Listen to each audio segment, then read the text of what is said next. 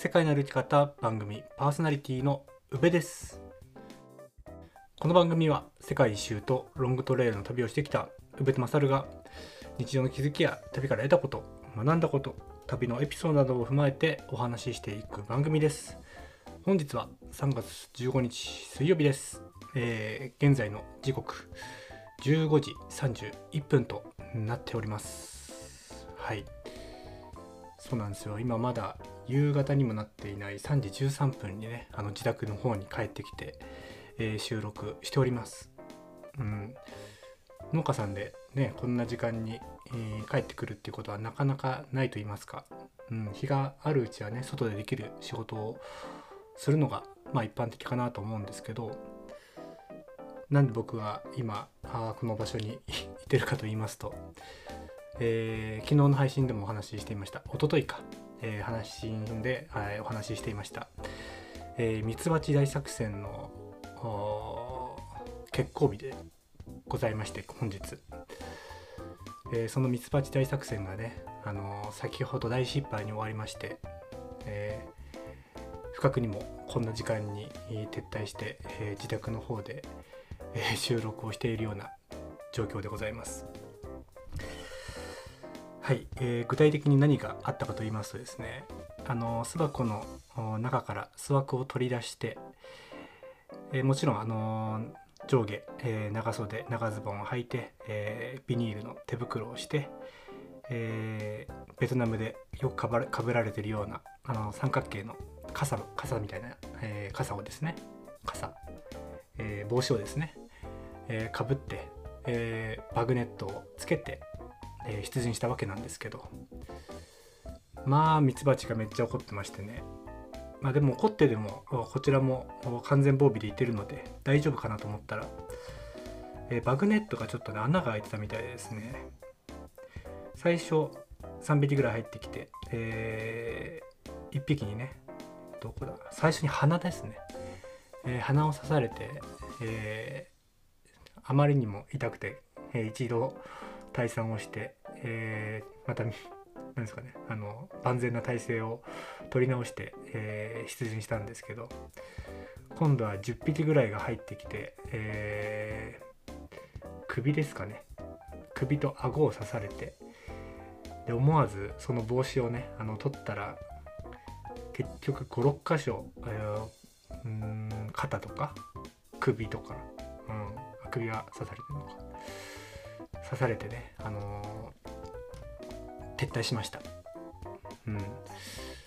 えー、ミッションコンプリートならずですね。うん、一回、そうですね、持ってって振り落として、えー、帰ってきたんですけど、全然ブルーベリーの方に行ってくれなく、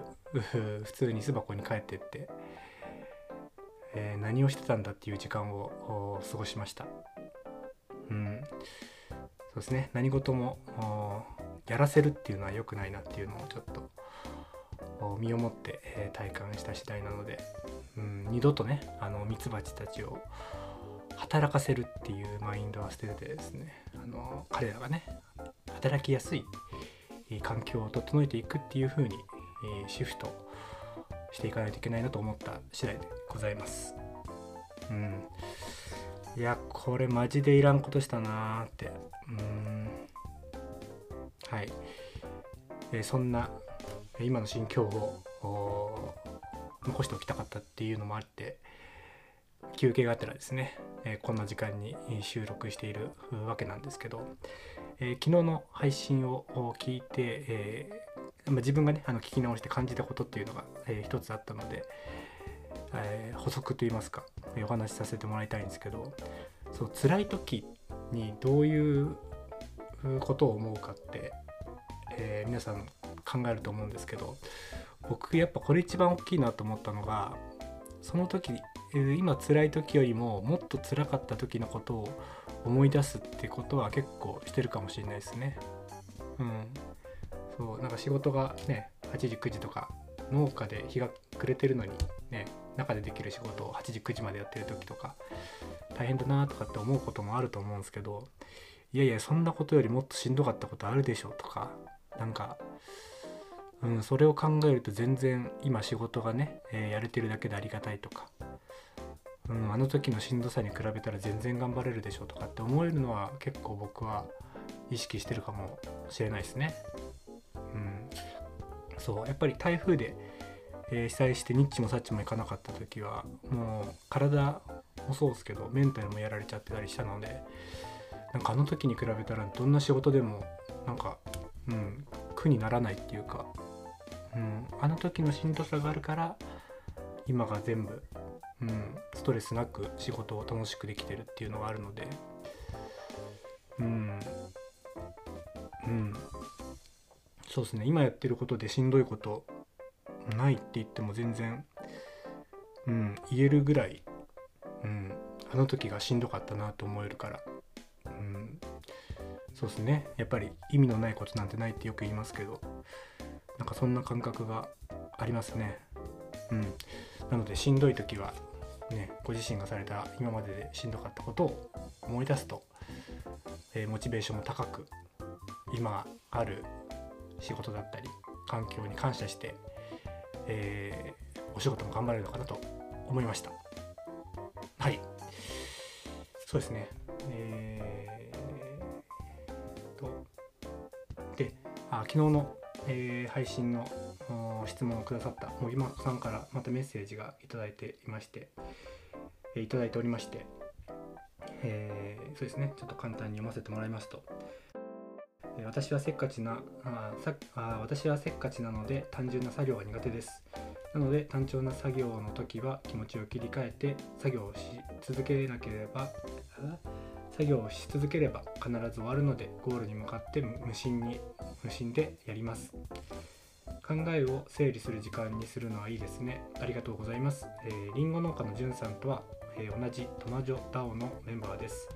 嬉しいです。今度植木花、えー植木屋の話も聞いてください。これからも配信楽しみにしています。えーもぎもこさんありがとうございます。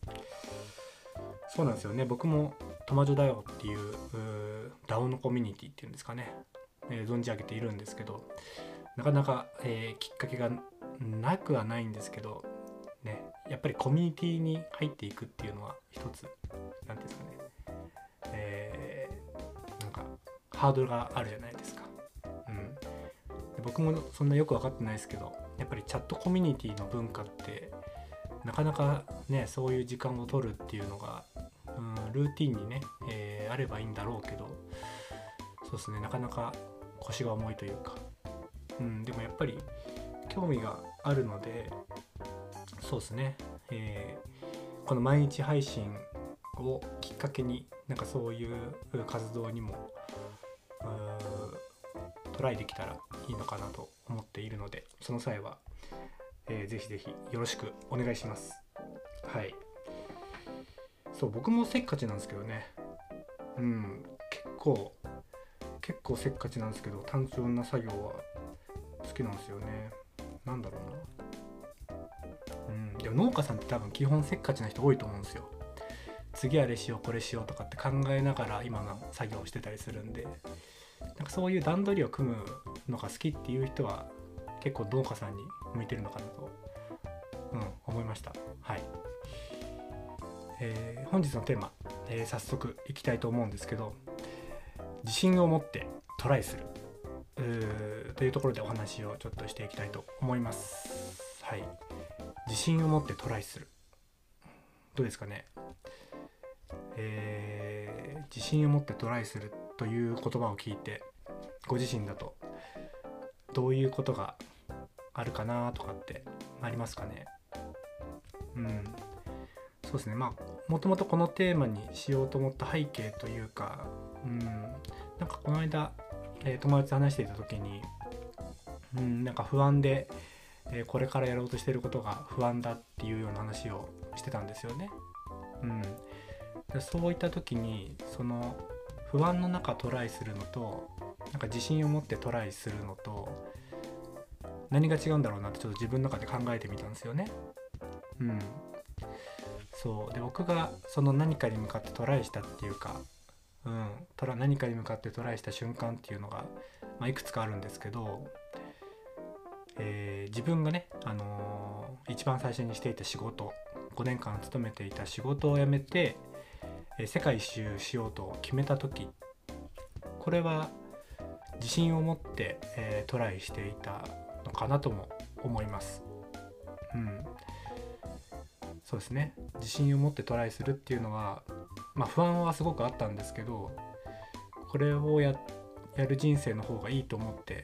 トライできてたっていう感覚ですかね。うん、でもう一つが、えー、台風で被災したタイミングで家業を継いだ時。これも、うん、自信を持ってトライするというか、うん、そっちの方がいいと思って、えー、踏み込めた感覚もあって。でもう一つが今やってるブルーベリー農園っていうのはまさに、えー、自信を持って、えー、トライしてるものだと思うんですよね。うん、でこの毎日配信っていうのも、まあ、自信を持ってというかね、うん、トライしようと思って、えー、いけてるわけですよ。うん、そういう今挙げた、まあ、自分が仕事を辞めて世界一周旅行を決めた時台風で被災したタイミングで、えー、家業を継ごうと思った時今やっているブルーベリー農園のことそして、えー、今やっている毎日の配信のこと、うん、この4つに、まあ、共通すると言ったらあれなんですけどどういうところが共通するのかなって考えた時にうん。結構あの最悪を想定してるっていうのがあるかもしれないですね。うん。まあ、一番直近のこの毎日配信で言えばあ僕は最初にねあの100人の質問、えー、テーマを受け付けてますっていう大口を叩いたわけなんですけどそしたら毎日配信を50日間ぐらいやりますっていう風なできるかどうかわからない中えー、踏み切ったわけなんですけど、まあ、それはなんで、えーま、自信を持ってっていう言い方が正しいのかちょっとあれなんですけどトライできる、えーえー、トライできるのかっていうと最悪を想定、えー、した時にこれぐらいのリスクだったら全然取れるな。むしろ得るものが多いんじゃないのかな。というのがあ大きくあるのかなと思います。うん、そうですね誰からも反応されなかったらどうしようっていうのが多分毎日配信を継続するので一番何て言うかな寒いというか、えー、ダサいというか、えー、そういう感覚を覚えるのかなと思うんですよね。うん、そうですねあのヒッチハイクとかあすごく分かりやすいと思うんですよ。あすごく分かりにくいのか。えー、うん、そうね。あのアメリカでそういうヒッチハイクをするっていうのが結構文化になっていて、えー、今マサルもねアリゾナ州をするハイクっていうかアリゾナトレイルを歩いている最中にまあヒッチハイクを何回かすると思うんですけどもうそれはもうトライじゃないですか。1時間親指を立てて笑顔を絶やさず僕を拾ってくださいよみたいな僕を拾ったらいいことありますよみたいな笑顔を振りまいてやってると思うんですけどそうそれをするリスクってなんか、うん、2時間3時間同じことをして何やってんだろう自分っていうぐらいの恥ずかしさでしかないんですよね。うん、でまあ乗せてくれるその人のまあご好意でしかないんですけどそういった人たちがその人をピックアップした時に、うん、その人のなんだろうな。うん普段の日常にそういう異物が異物じゃないな。そういう非日常のアクションが、えー、起こると彼らにとってもなんかいい日になったとか言ってくれる時もあるし、うん、僕のこの毎日配信でも、えー、この2年間ですかね、えー、ずっと配信していた中で全然、え面識もない方から、えメッセージをいただいたりとか何かしらのアクションをいただけたっていうのは本当に何だろうなそのちょっとの恥をかく恥っていうかね、うん、ちょっとの寒いかもしれないことをするだけで得るものの方が大きい、うん、なんかその最悪を考えたら得るものの方が大きいっていうのが多分自信を持ってトライするポイントなのかなと思います。はい。で昨日の配信で、えー、リンゴ農家の、えー、じゅんさんのお話をちょっとさせてもらったんですけど、えー、じゅんさんもですねあのポッドキャスト Spotify の方で「脱サラリンゴ農家の研修日記」っていう配信をされていてこの方も毎日配信されているんですよね。うん、で僕らの番組もちょうど1年前ぐらいから聞いてくれているそうでえっ、ー、とですね僕の、えー、キャナ町の方にもえっ、ー、とですね、えー、ノコギリ山オフ会で来ていただいてペグの合同オフ会の時にも足を運んでもらって僕もマサルももう面識あるし僕らのラジオを聞いて、えー、世界の歩き方を倍速で聞かない理由っていうのをご自身のラジオでもお話ししていて、えー、お話ししてくださったり、うん、すごく僕の中では、えー、つながりが何ですかねお互いの顔が認識できてお互いの感覚って言いますか考え方とかも何て言うんですかねうん共感できるものがあったりとか、うん、なんかすごくこれからもつながりを深めていきたいなと思っている方の一人なんですけどえ、じゅんさんのいいところ勉強になるところっていうのを僕の中で、えー、3つにですねちょっと落とし込んでみたんですけどそうですね、えー、1つ目にやりたいことのために守備を固める。2つ目に目標を定めてコツコツ努力ができる。3つ目に学ぶ姿勢が非常に素晴らしい。はい。1つ目にやりたいことのために守備を固める。えー、2つ目に目標を定めてコツコツ努力ができる3つ目に学ぶ姿勢が素晴らしいといったところが、えー、ジュンさんのことを思った時に感じたことなんですけど、まあ、どういうことかというと、まあ、ジュンさん、えー、40半ば40代前半ちょっと僕定かじゃないんですけど、えー、そうですね。今まで、えー、キャリアを積み重ねてうん、順風満帆な、えー、社会人ライフを送られてきたそうなんですけど農業をすると決めてからどうしたら、えー、自分の理想的な暮らしといいますか農業のスタイルっていうんですかねそういうのを築いていけるかなっていうのをご自身ですごく模索されながら現在りんご農家になるために研修をされているみたいなんですけどそうですねその農業っていうのをやりたいことっていうのをまず前提に、え、置いた時に基盤といいますかね、え、最低限の収入をどうするかとかそういうところをすごく考えてらっしゃって、うん、それこそ副業とかに対しても積極的に、えー、最低限の収入を得ながら、えー、プラスで、えー、農業ももちろん、え主軸にしてやっていくっていうような感覚っていうんですかね。うん、そういうのをみんな思い描くと思うんですよね。うん、僕もそういうの理想的だなとかって思うんですけど、えー、それのための目標に対して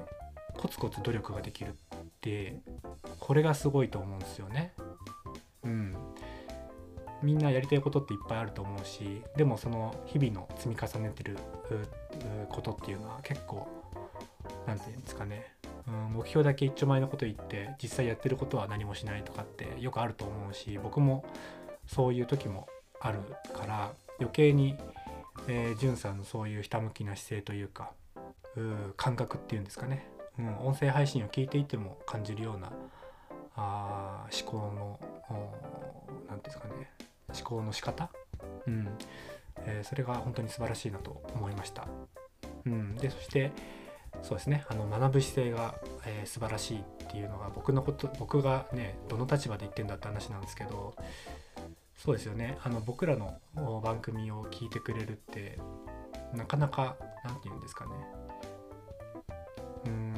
入りが農業だとなかなか聞きにくい部分もあると思うんですよね。うん、それこそ音声配信をされてる方からはなかなか受けが悪いと思うんですよ。うん、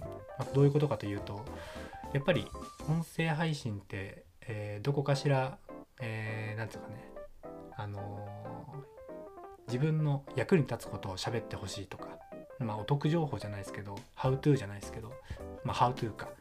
そういう方が何、えー、て言うんですかね需要もあるしうーん僕らの配信ってまあ週に1回1時間、うん、楽しいおしゃべりをしてるだけって言ったらあれですけどかそういったところからも、うん、年下のね、えー、10個ぐらい下の子たちがやってることに関心を向けてあこの人たちすごいなと思ってそういうイベントに来てくださったりとか足を運んでもらえるとかなんかそういう姿勢っていうのは僕も本当に見習いたいなと、うん、思わせてもらえるような感じなので、うん、僕の方こそですね、えー、じゅんさんのような、えー、40代でこれから、えー、新しい分野に飛び込もうとしている人。しかも僕は、えー、小せがれ農家なので全然その新規就農者という本当のね新規就農者という立場とは全然違うので余計になんかすごい人生を乗っけて、えー、邁進してる感じが、えー、勉強させてもらってるっていう感じですかね。うん。そうそう。自信を持ってトライするというテーマで、えー、今回お話ししていった時に、まあ、なんで、えー、じゅんさんのことを紹介したかったのかなと言いますと、うん、先ほどから、えー、話にあるようにそうですね。あの最悪を想定して、えー、自分がやりたいことをやってるっていうところが自信を持ってトライできる理由なのかなって思ったりするんですよ。うん、そうですねあの適正なリスクを取るとか、うん、再起不能な深手を負わないとかなんかそういうところを考えながら自分のやりたいことをやっていくっていう姿勢がその挑戦とか40代でえここまでのリスクだったら取れるなっていうところから自信を持って、えやりたいことをやる人生を選んでいるのかなこれがうんいろいろな何て言うんですかね最悪を想定、えできずにちょっとやってみたいからやってみたっていうのだともしなんか万が一そういうトラブルがあった時に最悪を想定していないとこれからどれぐらい落ちるんだろうっていう不安がずっと頭の中にあって、うん、どんどんどんどんやりたいこともやりたくなっていくと思うんですよね。うん、で新規就農者っていうとやっぱりそういうことを聞くんですよ。うん、最初夢見ていたのに、えー、現実を突きつけられて、えー、離農していく人も多いとか、うん、そういった時に、まあ、そういう人との違いっていうのはやっぱり最悪を想定して、えー、これだったらこれぐらいのリスクだったら自分は取れる。だから自信を持ってトライする。みたいな、えー、感覚なのかなと僕は、えー、じゅんさんをじゅんさんの配信を通してえ勉強させてもらっております。うん。はい、えー、皆さんはいかがでしょうか？自信を持って、えー、トライされていることとかありますでしょうか、えー、自信を持ってトライしていることもしそういうのがあればあぜひぜひメッセージで、え教えてもらえればと思いますはい、えそんな感じで、え自信を持ってトライするというテーマでお話しさせていただきました。うん。そうですね。あの何か挑戦したいなと思った時にそれをやった先っていうんですかね、うん、それの最悪どういう状況になるのかなっていうのを、うん、考えて、まあ、それがねそれ以上大変なことがあるかもしれないけど自分の中にある最悪なことを想定して、うん、それぐらいのリスクだったら取れるなとか、うん、そういうことをちょっとうんどっかで、えー、落とし込めたら、うん、正体の見えない不安っていうんですかね、うん、そういうのが形になって、えー、安心材料につながって、えー、勇気を持って、え自信を持って、えやってみたいことにトライできるのかなと思った次第でございます。はい。そうですね。あの本日はそんな感じで終わりにしたいと思います、えー、ここまでの相手は宇部がお送りいたしました。それではさようなら。